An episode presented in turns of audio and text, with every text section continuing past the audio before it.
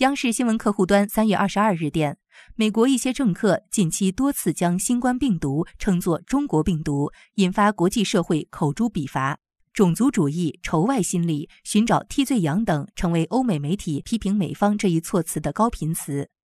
病毒溯源是科学问题，而科学需要证据。近日，意大利马里奥内格里药理研究所主任朱塞佩·雷穆奇在接受采访时表示，意大利可能早在去年十一月和十二月就出现了高度疑似新冠肺炎症状的不明原因肺炎，因此他判断在中国爆发疫情前，病毒至少就已经在意大利伦巴第北部地区传播起来了。这再次佐证了中国呼吸病学家钟南山的观点：病毒不一定起源于中国。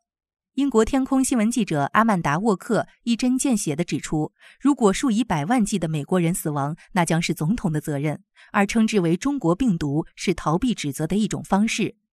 可见，美方政客叫嚷得再凶，也无法转嫁责任，反而进一步暴露出美国疫情防控中的重重疑点。最新引起关注的事件是。澳大利亚总理莫里森二十号接受采访时说，在澳确诊的新冠肺炎病例中，大约百分之八十是海外输入病例或与从海外回来的人有过直接接触的人，而在这些病例中，大多数病例来源于美国。随着外界的质疑越来越多指向美国，关于疫情的三个疑问，美国政府必须要向民众解释清楚，给世界一个交代。首先，根据美国疾控中心最新估算。二零一九年九月开始的美国流感季已导致三千多万美国民众感染，死亡人数超过两万人。美国疾控中心主任罗伯特·雷德菲尔德日前公开承认，有部分流感死亡病例实际感染的是新冠肺炎。那么，在这两万多流感死亡病例中，究竟有多少新冠肺炎病例？美国有没有借流感来掩盖新冠肺炎的情况？美方如果问心无愧，就应该立即公布官方数据，并要求公共卫生领域的官员、专家学者做出正面回应，甚至可以邀请世卫组织派出调查组参与调查，解释清楚这一问题，既是美国应对当前疫情的迫切需要，也是对部分死因不明的美国人一个交代。毕竟，如果一个国家对民众死亡的原因都轻易搪塞掩盖，又有什么人权与信誉可言？美方需要回答的第二个疑问是：为何在二零一九年七月突然关闭位于马里兰州的德特里克堡生化武器基地？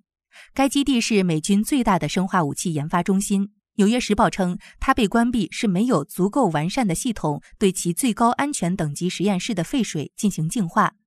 然而，随着之后一系列事件的发展，人们对该基地关闭的真正原因产生怀疑。因为它被关闭后不久，美国便出现一连串肺炎或类似肺炎病例，有关部门将其归咎于电子烟。但科学家们指出，电子烟无法解释其症状和病情。几乎在同一时间，美国 H1N1 流感爆发。随后的2019年10月，美国多个机构组织了一次代号为 Event 201的全球流行病演习。二零一九年十二月，武汉首名感染新冠肺炎的患者出现症状。二零二零年二月，新冠疫情在全球多点爆发。从时间线上看，这一连串事件的发生很蹊跷，它们之间有没有关联？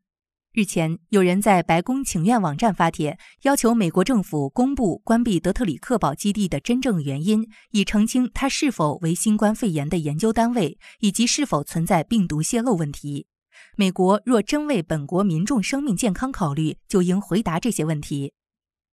第三个疑问是，为什么二月中旬美国政府对本国新冠肺炎疫情轻描淡写，而参议院情报委员会的多位官员却在那时抛售价值上百万的股票？难道政客们竟然一边利用内幕交易售卖股票，一边对公众隐瞒疫情？难道他们面对疫情优先考虑的是资本而不是生命？